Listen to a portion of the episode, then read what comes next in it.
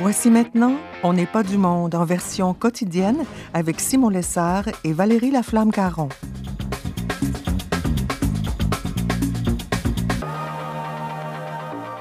Aujourd'hui à l'émission, le père Édouard Chatov nous donne un cours 101 sur les icônes et Sarah et Javier, une famille en mission au Yukon, nous racontent leur histoire. Bref, on n'est pas du monde.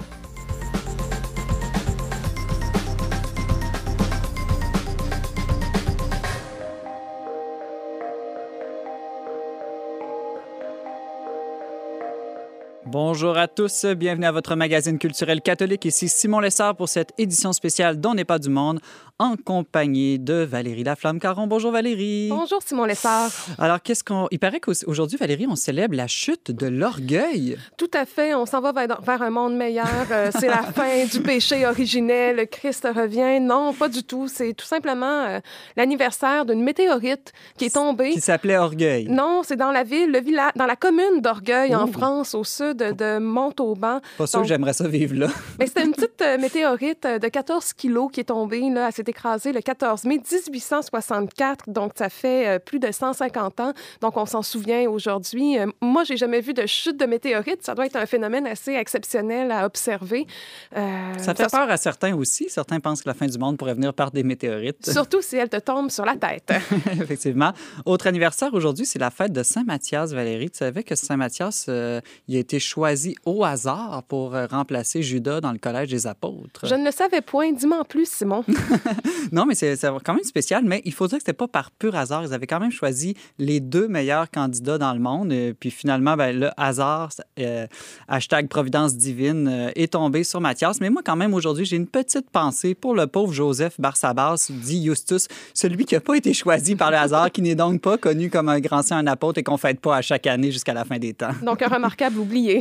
oui, mais tu savais que ce genre de, cette manière de faire, de choisir par hasard, il paraît que ça se pratiquait dans certains euh, communautés amérindiennes ici, euh, où chacun, quand il y avait des décisions à prendre, je ne sais pas si c'était des petites ou sur des grandes choses, mais pouvait mettre dans un panier son choix. Et ensuite, on choisissait au hasard euh, qu'est-ce qu'on allait faire comme communauté. Mais ça, ça, respectait quand même le principe que si plusieurs personnes désiraient une même chose, ils avaient quand même plus de chances que ce choix-là sorte du sac. Mais il y a un sociologue, Étienne Chouard, qui milite d'ailleurs pour ça, le retour du tirage au sort, parce que pour lui, ça empêcherait la formation d'une classe politique euh, qui finalement perdrait le goût du bien commun. Mais bon, ça, c'est vraiment un autre débat. Mais à Athènes, les, euh, les, citoyens étaient choisis au hasard pour gérer la cité. C'est vraiment une autre façon de voir la démocratie. Oui, je ne sais pas si on est, euh, on est à ce point démocratique ici chez nous. Ça sera un autre débat. Mais toi, tu as déjà été duchesse, hein?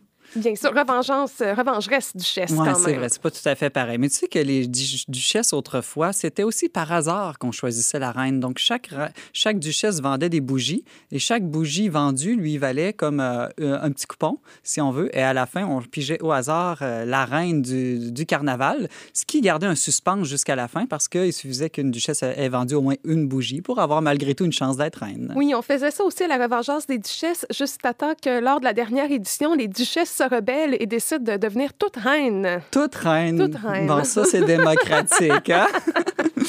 euh, dernier anniversaire aujourd'hui, euh, la reine du Québec, Jean Leloup, euh, fête euh, sa fête. Sa reine? Mais non. La reine? C'est une blague, mauvaise ah, blague. Oui, tout, non, non, non. Mais Jean Leloup est mort et ressuscité à quelques reprises ah, tout au long de sa carrière. Meilleure remarque, tout à fait. Oui, oui, non, il a voulu s'éclipser, devenir Jean Leclerc. Et il est redevenu le bon vieux Jean Leloup tel qu'on l'apprécie. il a sorti un album l'année dernière, là, donc il continue de se renouveler. Donc, avant de passer à la prochaine entrevue, on va entendre un petit extrait de Jean Leloup qui joue de la guitare.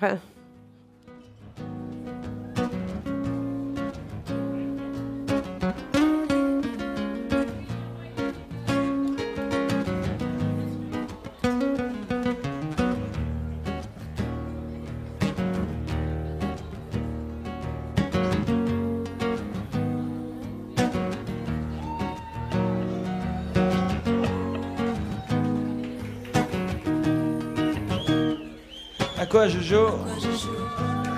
Je joue de la guitare. À quoi je joue? Je joue de la guitare.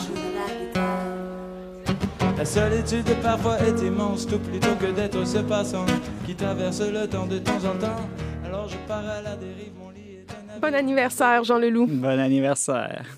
Édouard Chatov est prêtre Augustin de l'Assomption et directeur du programme pastoral au Montmartre canadien de Québec. D'origine russe et issu d'une famille orthodoxe, il est un érudit et surtout un amoureux des icônes, ces images saintes dont la popularité suscite un intérêt croissant pour les spiritualités orientales.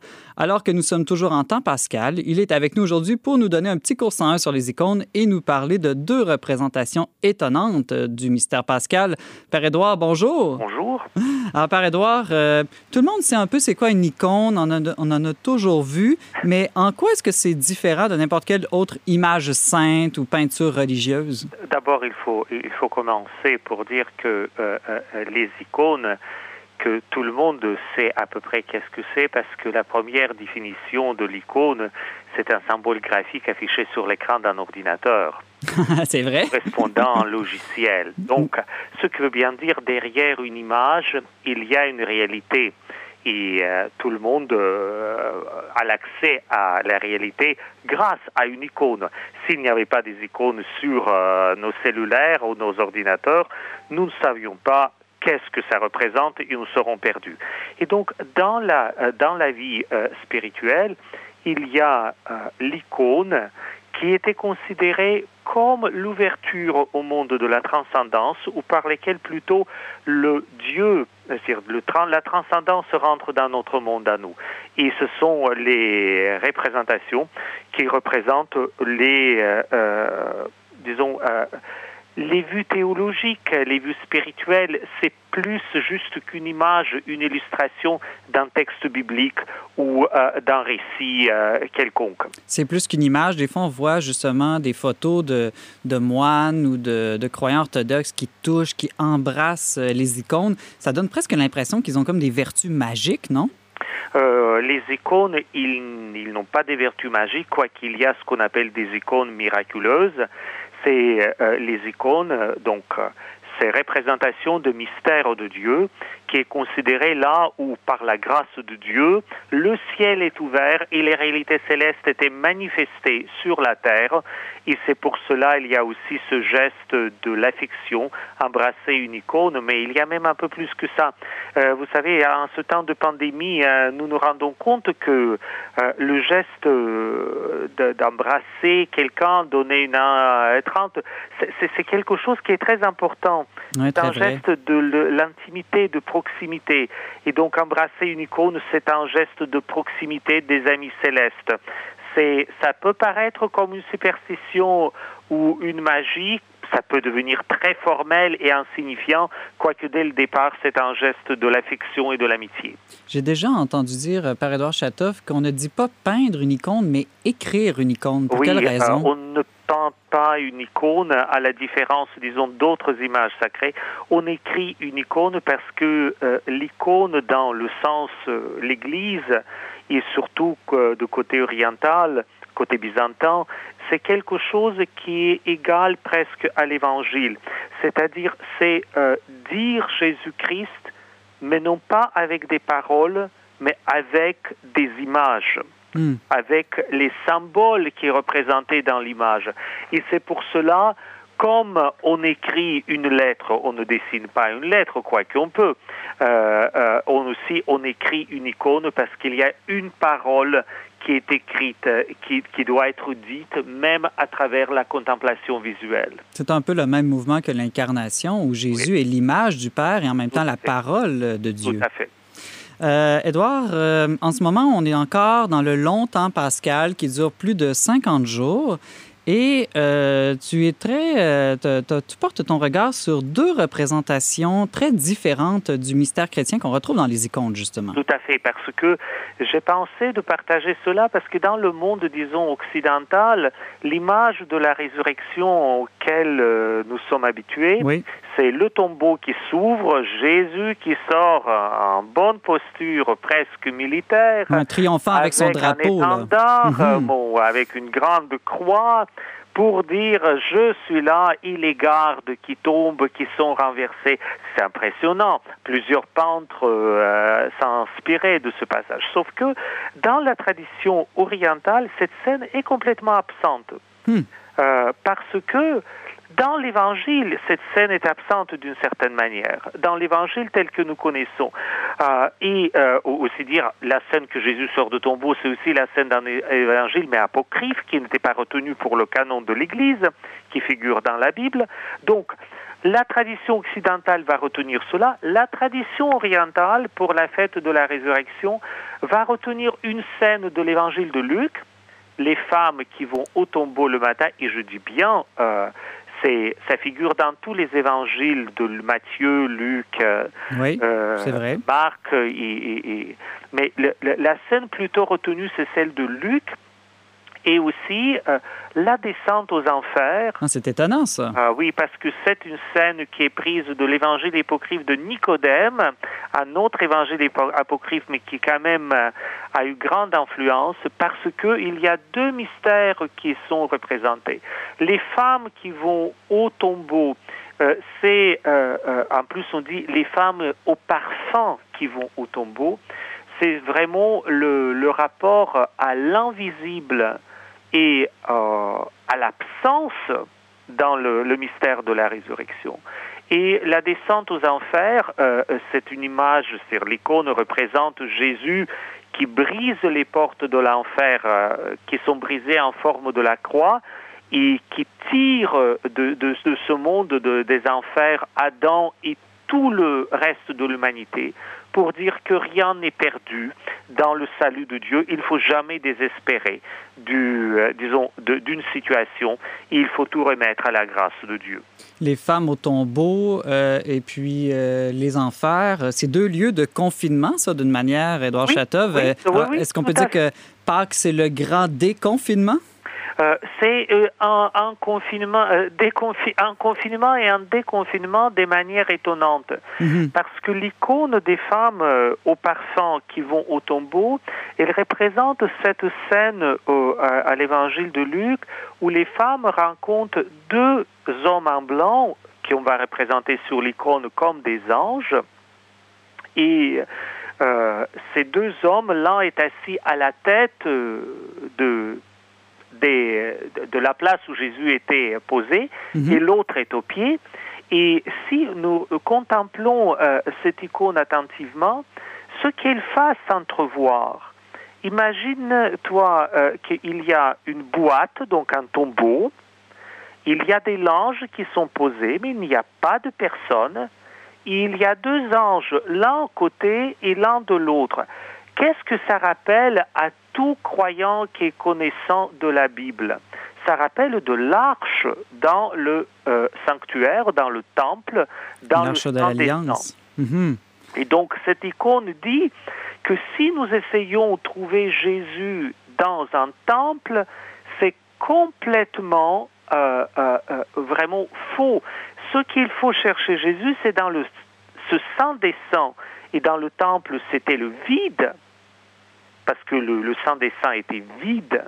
Euh, il se juste cela. Donc il faut chercher Dieu dans cette ouverture au vide qui se présente à l'intérieur de nous. Je pense au temps de confinement, et nous vivons la résurrection en ce temps, cette image qui peut-être qui doit nous interpeller, cette icône qui doit nous interpeller. Oui, oui alors que les, les temples, justement, sont fermés, il faut trouver d'autres modes de présence de Dieu en ce moment. En fait, pas seulement ça, mais dans les vides que nous avons vécus pendant tous ces temps, parce qu'il y a des vides des églises fermées, il y a des vides de manque de contact, il y a aussi, je pense, certains vides antérieurs. Comment est-ce que nous avons reconnu cette place du vide où on nous annonce que Dieu est ressuscité? Et c'est là qu'il faut être présent, c'est là qu'il faut déposer le parfum de notre vie. Peut-être nous pouvons en retenir quelque chose à partir de cela. Et euh, la difficulté de l'être humain, comme disait Pascal, c'est euh, de se tenir dans sa chambre et de contempler ce vide. Euh, quoique en ce moment, vous, vous savez très bien que les spiritualités, disons, mystiques orientales qui nous amènent vers ce vide sont très populaires, mais la foi chrétienne donne son propre approche et sa réponse aussi à ce vide Qui est-ce que nous allons retrouver dans ce vide? C'est Jésus ressuscité. Il ne faut pas faire fuite à cela. C'est la grande mystique de Maître Eckhart, c'est euh, euh, euh, cardinal Pierre de Bérulle qui a attiré notre attention vers cela. Ce n'est pas quelque chose qui n'a rien à voir avec la foi chrétienne, c'est Mhm. précisément que Jésus, qui s'est anéanti, vient parmi nous et l'incarnation se découvre précisément quand nous fait l'approchement de ce vide. Voilà l'icône, les femmes au parfum au tombeau. La vraie euh, défi, c'est de aller au- à nos tombeaux. Père Edouard Chatoff, c'est fascinant. Euh, c'est tout le temps qu'on avait aujourd'hui, mais merci de nous avoir donné cette petite euh, leçon, cette petite catéchèse 101 sur les icônes euh, en ce temps pascal aujourd'hui. Oui, euh, toujours bienvenue. Peut-être on reparlera des descentes aux enfers un autre jour. peut-être, et ou peut-être de la Pentecôte qui s'en Voilà. vient bientôt. On peut de la Pentecôte. À bientôt, Edouard. Bientôt. Reste, reste avec nous dans un instant, notre chronique virale.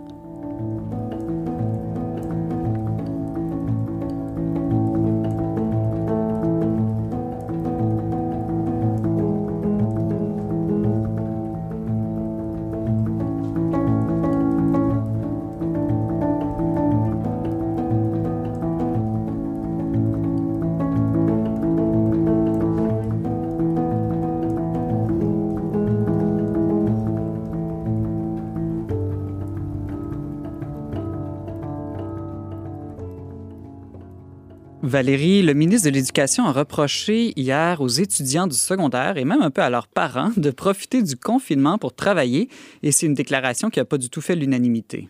En fait, elle a probablement fait l'unanimité, mais à l'encontre dans les réactions là, euh, que ça l'a suscité. Là. Je pense que unanimement, les gens ont réagi à ça parce que euh, c'est pas la première, euh, le premier propos contradictoire émis par le ministre de l'Éducation. Hein. Depuis le début, je pense que le système euh, doit s'adapter au fur et à mesure sans trop savoir où est-ce qu'il s'en va.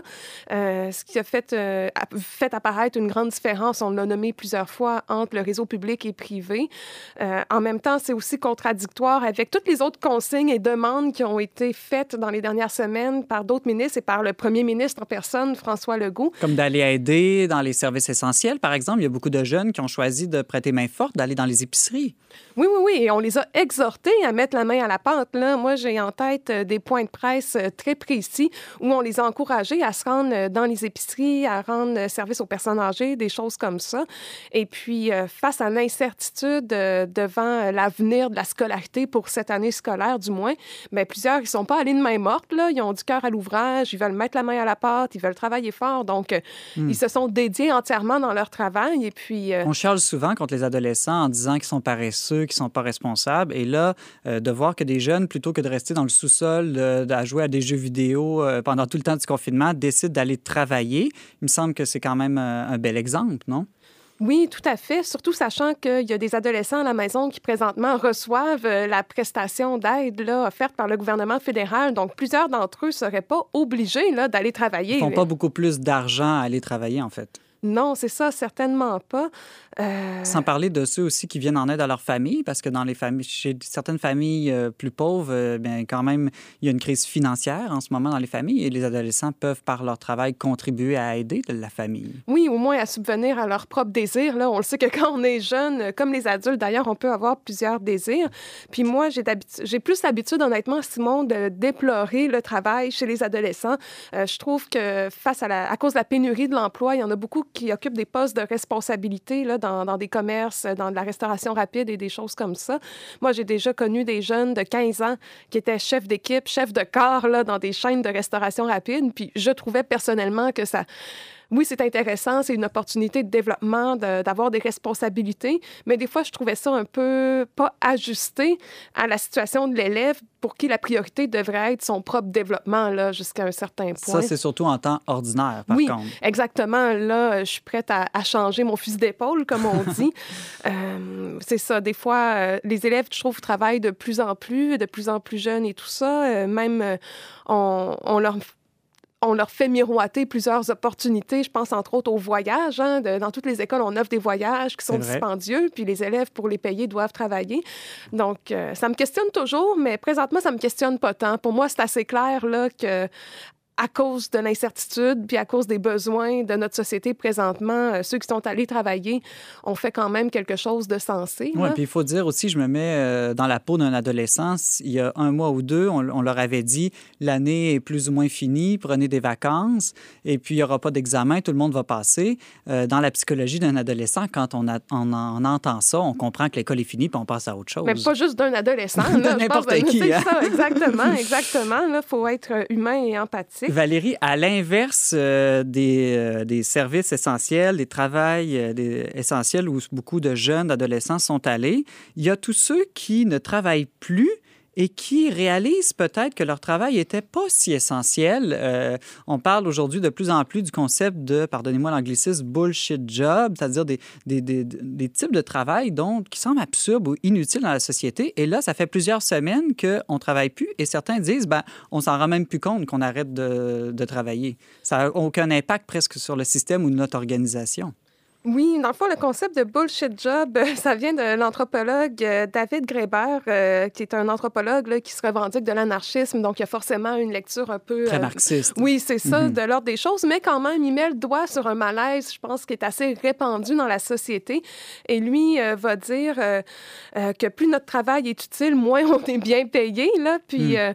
honnêtement, je pense On le voit que... ces temps-ci. Oui, oui, oui, parce que ceux qui sont au front, comme on aime à dire, ceux qui travaillent, puis tout ça, ça, dont on ne peut se passer, mais c'est eux qui sont en bas de l'échelle sociale et qui reçoivent le plus souvent un salaire minimum. Puis je sais que j'ai un peu une cassette là-dessus, mais le salaire minimum, ça permet même pas de vivre au- dessus du seuil de pauvreté. Et pourtant, c'est des gens dont on a besoin, sinon la société s'effondre, pardon.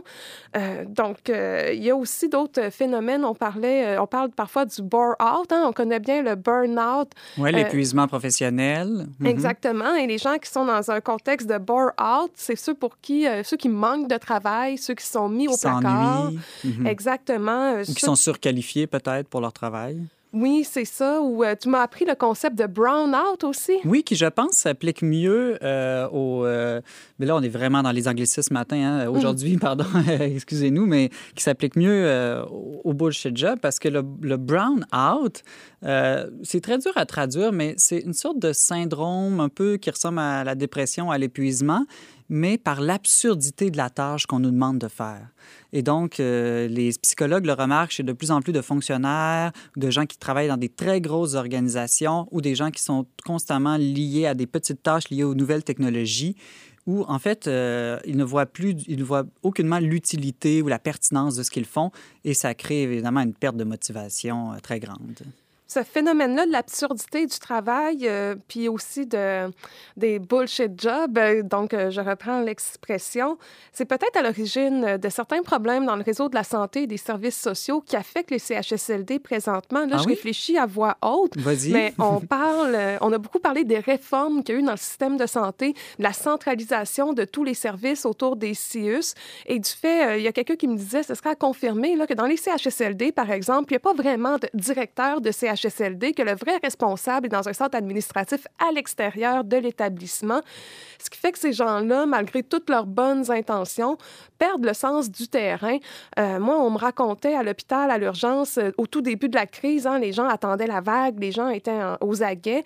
Et puis, euh, il y a un gestionnaire qui est arrivé aux urgences et puis là, qui a un peu éclaté face aux employés en leur disant, là, on, on, est dans une tempête, le bateau va couler, puis on est sur le bateau, puis vous allez tout couler, parce que là, il réalisait finalement l'ampleur de la complexité de ce qui se passait. et puis après ça, c'est les gens sur le terrain qui, qui, en paient le prix. Donc, moi, je pense que ça prend des gens en gestion, là, ça, ça prend des gens, des coordonnateurs et tout ça. Là. Moi, je suis pour ça la, bonne administration.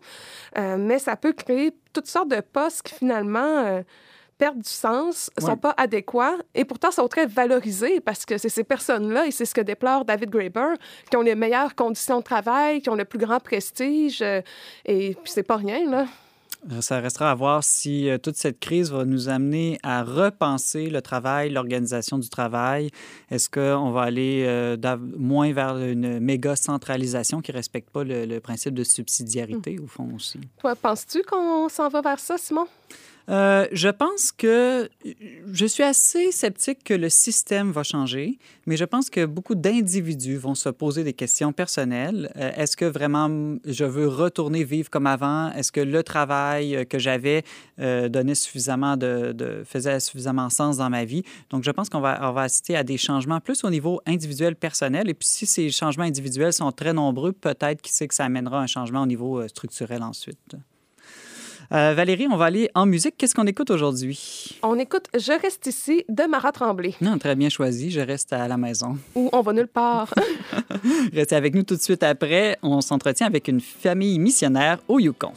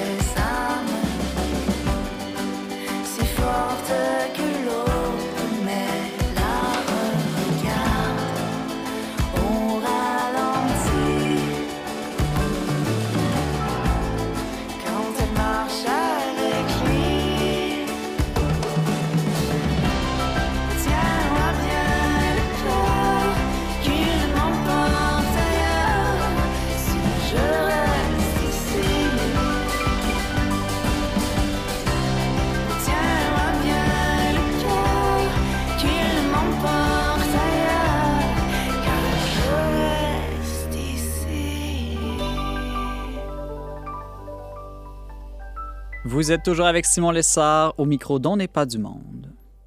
Depuis deux ans, Sarah Poirier et Javier Roboyedo vivent à Whitehorse, au Yukon, en tant que famille missionnaire. Contrairement à certaines idées reçues, la mission est souvent plus une question de présence discrète que d'action spectaculaire. Ils se sont levés un peu plus tôt ce matin pour nous partager leur histoire de foi dans le Grand Nord canadien. Sarah et Javier, bonjour. Bonjour. Alors, est-ce que c'est le jour, euh, même la nuit en ce moment chez vous? Non. Non? non, non, non, quand même pas. Il, il est le matin. Là. On est juste trois heures derrière Québec. Alors, il est 9h40. Bon, euh, vous êtes euh, parti, euh, il y a- je le disais, il y a environ deux ans, vivre au- à Whitehorse, au Yukon. Qu'est-ce qui vous a amené à faire ce, ce grand déménagement? Bon, en fait, euh, nous, on était nouveaux mariés. Euh, on avait chacun une expérience de mission derrière nous. Euh, Javier avait une expérience au séminaire. Il se posait beaucoup de questions sur sa vocation. Il avait fait aussi un peu de mission dans son pays, au Chili. Mhm. Moi, j'avais fait aussi la mission euh, un peu en Chine. Euh, je, je, je, sentais un élan missionnaire, c'est sûr. On pourrait appeler ça comme ça. Euh, alors, c'est sûr que ça nous allait de soi, comme nouveaux mariés, même de d'offrir notre euh, comment dire notre disponibilité pour euh, si le Seigneur nous appelait, nous nous voulait quelque part euh, nous appelait à tout quitter pour euh, pour redonner qu'est-ce que nous on a reçu dans l'Église, si on pouvait être un appui quelque part, une présence, comme vous avez bien dit là, on, était prêt pour ça, puis ça s'est ça s'est avéré qu'on nous a proposé de si le Seigneur nous confirmait notre appel d'aller à Whitehorse, alors c'est ce qu'on c'est ce qu'on a fait assez rapidement.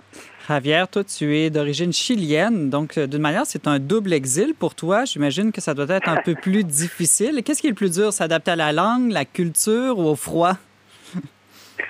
Ah, au début, c'était pas mal tout.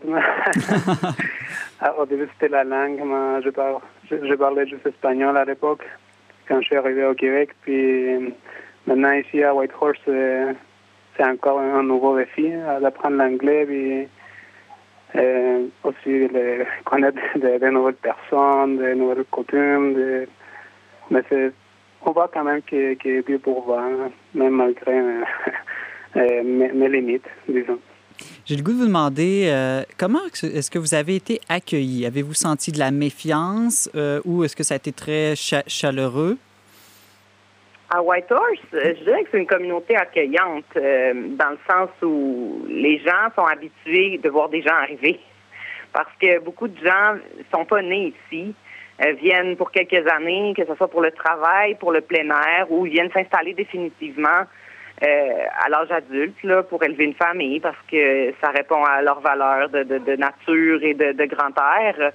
Alors nous, on était une famille de plus, là, je pense. C'est sûr que nous, on était dans l'Église, on, on se nomme missionnaire dans le sens où on, on est en mission. Alors on, on, on tient à ce que les gens qui nous connaissent le sachent qu'on qu'on est là pas pour le plein air, même si on aime ça, mais mais qu'on est là pour euh, pour suivre le Seigneur. Puis après ça, si ça ouvre des portes, que les gens s'intéressent, nous posent des questions, on est on est là pour ça. Mais mais non, nous, on a senti un, un bel accueil. Aussi, dans la paroisse, on est, on est là, une présence de, des paroisses comme n'importe quel paroissien. On s'implique quand il y a des services qui nous est demandé, mais en général, c'est assez simple. là. Puis aussi, dans la paroisse, les gens sont contents d'avoir des nouveaux paroissiens. Alors, J'imagine. Ouais. Je, pendant que vous content, parlez, il y a des potlucks. Oui, vas-y, Valérie. ben, pendant que pendant que vous parlez, moi je survole euh, sur Google Maps euh, la carte de Whitehorse et je vois qu'il y a quand même plusieurs lieux de culte euh, différents. Là, je vois qu'il y a une église catholique, une église unie, une église anglicane, une mosquée. Donc il y a une grande diversité culturelle. J'ai l'impression sur place. Ouais. Oui, oui. Oui, tout à fait. Oui, vraiment. Euh, D'ailleurs, quand on dit des fois à des gens, que ce soit des collègues de travail à Ravière ou des gens qu'on rencontre dans différents milieux, qu'on qu'on est là euh, en mission pour l'Église, ils nous demandent Ah, quelle Église? Laquelle Puis ils sont même pas sûrs de savoir c'est laquelle, celle qui est catholique. Ouais, puis des fois, euh, mes, mes collègues de travail me demandent puis est-ce que vous avez été engagé par l'Église? Est-ce que Mm. vous recevez un salaire Puis bon, des questions de même. C'est sûr que les gens ils voient des églises, mais ils sont pas nécessairement euh, au courant de comment ça se passe dans l'Église Ouais. catholique. Oui, ça, ça m'amène à, me- à me poser la question, c'est quoi la, la réalité là, d'une famille missionnaire comme, comme la vôtre? Est-ce que vous voyez beaucoup de conversions, de fruits autour de vous ou au contraire, des fois, vous êtes plutôt, vous vous sentez inutile, vous avez l'impression que ça change pas grand-chose? Honnêtement, on se sent assez inutile. Euh, on se sent comme un peu ce serviteur inutile qu'il y a dans la parole. là. On est là, euh, on a tout quitté, mais après ça, on est ici, puis euh, on fait rien de spécial. Ravière travaille comme comptable, euh, comme c'était sa profession, euh, ben, pour subvenir aux besoins de la famille. On vit comme une famille normale chrétienne, une présence autour de nous, en espérant que, que le Seigneur aussi continue de nous, nous montrer un peu euh, sa voie ici. Euh, euh, bon, il y a des petits services qu'on qu'on fait ici et là, qu'on s'est senti inspiré euh, avec le temps. Là. Ah oui, Moi, lesquels, par exemple? euh, en prison. Euh, moi, j'ai fait des visites en prison. Là, tout est arrêté pour la pandémie, évidemment, l'isolement, mais je, je, je faisais partie d'un ministère euh, qui allait visiter les femmes en prison. Euh, Ravière avait un peu monté sur pied tranquillement euh, un service pour aller faire une fois par mois euh, dans la soupe populaire à l'armée du salut des, des chants populaires, là, juste pour euh, un peu C'est vraiment bon. oui, on a aimé ça beaucoup.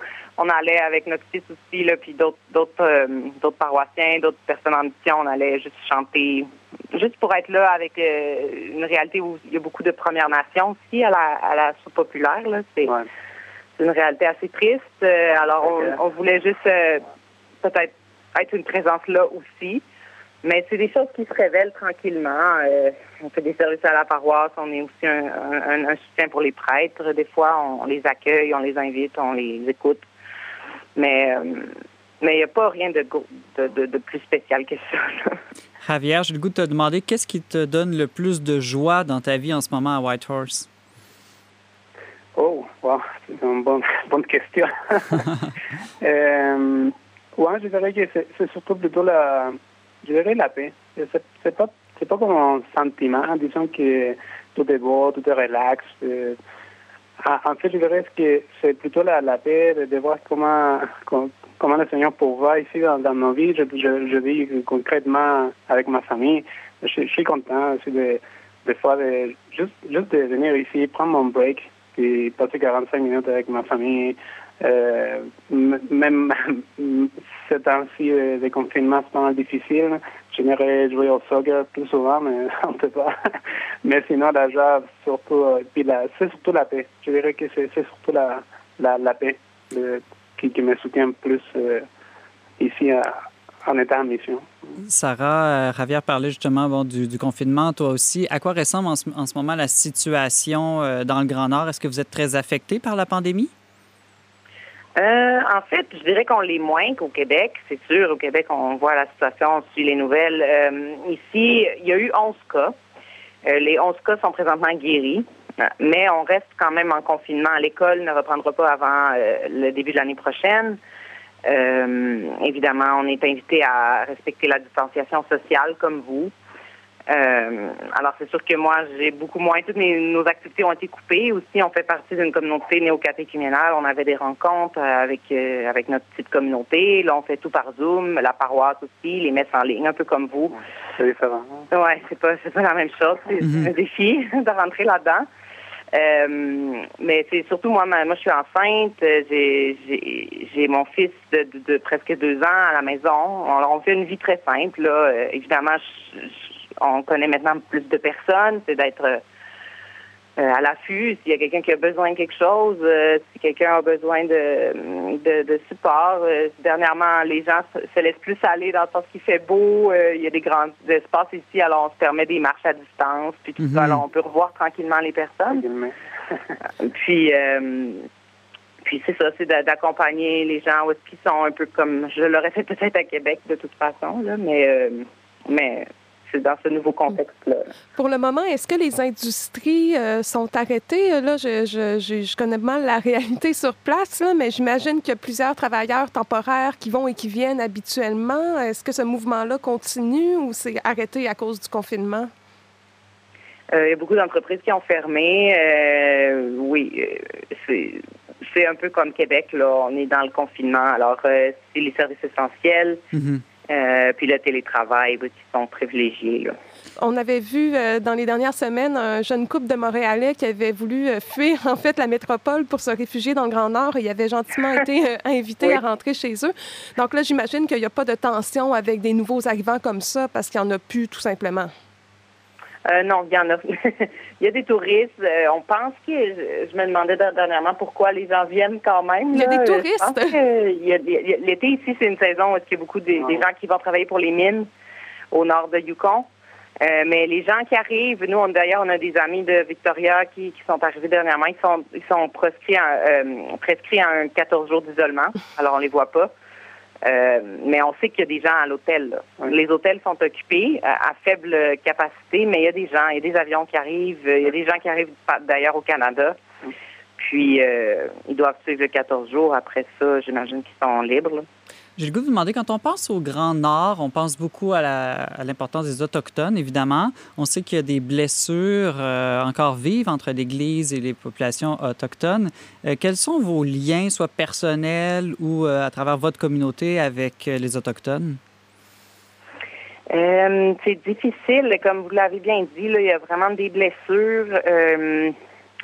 Les, les Autochtones, on les voit pas beaucoup à l'église euh, ici à Whitehorse. On sait par contre que les autres paroisses au Yukon, qu'on appelle des communautés, là, parce qu'ici, les, les petits villages euh, du Yukon sont appelés des communautés. Mhm. Alors, les, les, les paroisses de ces communautés-là, eux autres, euh, sont en majorité autochtones. Alors, les autochtones des communautés sont plus euh, probablement ouverts ou peut-être ont vécu une expérience aussi ces personnes-là différentes parce que c'est pas tout le monde qui a eu une expérience négative avec l'Église, mais il y en a beaucoup puis c'est présent. Euh, D'ailleurs, Ravière avait une formation au gouvernement qui, qui, les, qui les informe souvent euh, par rapport à la réalité des, des Autochtones. Puis c'est précisé là, dans l'information comment l'Église a fait du tort et tout ça. Là. Euh, euh, alors c'est pas facile. Nous, c'est sûr qu'on peut parler de Dieu avec eux. Moi, j'en croise souvent dans la rue. Souvent, il y en a beaucoup qui sont en état d'ébriété. Euh, on peut parler de Dieu avec eux, ils sont ouverts. L'institution de l'Église, peut-être, sont plus méfiantes. C'est normal. Hmm. Est-ce que votre expérience euh, missionnaire dans le Grand Nord a changé quelque chose dans votre manière de comprendre ou de vivre votre foi chrétienne? Grosse Ouais, question. euh, cer- certainement, oui, euh, Simon, parce que euh, ici, c'est. Moi, personnellement, je vois pour moi, mais pas, pas, pas une façon légaliste non plus, mais, mais je vois que Si je, si je ne, ne prie pas, euh, je suis foutu. hein. J'ai j'ai beau être en mission, j'ai beau être marié, puis si, si, si le Seigneur ne, ne me donne pas la grâce de, de l'accepter à chaque jour, euh, c'est surtout ça, je pense, que de- d'apprendre à, à, à aimer la, la relation avec Dieu. C'est surtout ça, Et pour, hein, en étant ici en mission. et pour toi, Sarah? Ouais. Euh, moi, je dirais que c'est sûr que d'être ici, moi, je, je le dis souvent à mes amis, à ma communauté, ce qui est difficile pour moi, c'est euh, c'est d'avoir été coupé de mes liens affectifs là, à Québec. Moi, j'ai grandi à Québec, j'ai vécu à Québec, j'ai plusieurs amis, j'ai une communauté, j'ai ma famille. Pour moi, ça a été difficile de, de laisser derrière moi tout ça. Alors ici, c'est sûr que ça prend du temps à construire des nouvelles relations. C'est pas la même chose non plus qu'avec des personnes qu'on connaît depuis des années. Il n'y a pas la même euh, affection, la même euh, spontanéité. Alors pour moi, ça, ça a été difficile. Alors, euh, au niveau de ma foi, ça a été vraiment d'accepter ça, de rentrer dans une vie plus simple. Je vois que le Seigneur veut me faire une femme libre aussi là-dedans, là, libre dans le sens où, je sais pas si je m'exprime bien, mais dans le sens où pas dépendre là, de, de, de toutes mes relations, mais de, de, de m'appuyer sur lui en premier. Euh, je vois que c'est un, défi au quotidien. Là. Moi, j'ai pas facilement le, le- la main sur la Bible, dans le sens où, oui, on, a le contact tous les jours avec la parole, mais je vois que des fois c'est un effort. Il faut vraiment que je que je me pousse à prier parce que c'est ça qui, me- soutient aussi. Ma famille aussi, mon mari, mon fils, mais je vois que le Seigneur m'appelle à plus de simplicité. Ouais. Hmm. Sarah et Javier, vous nous partagez votre histoire en tant que famille missionnaire au Yukon. Euh, merci, merci pour votre courage, votre euh, dévouement et bonne mission. Merci, Merci beaucoup. Bonne journée à vous.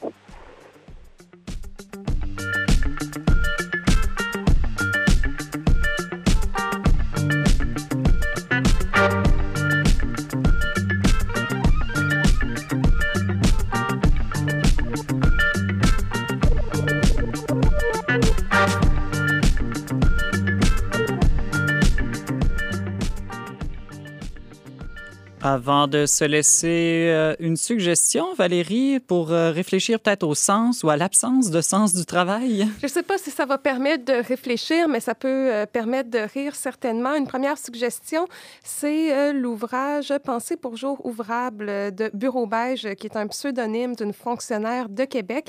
C'est un recueil de petites pensées tirées d'un blog qu'on peut trouver là, sous le même titre, Pensée pour jour ouvrable.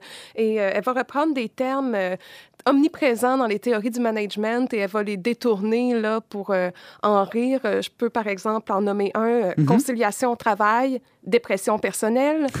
Euh, ensuite, quoi d'autre? Ma porte est toujours ouverte, mon cœur est toujours fermé.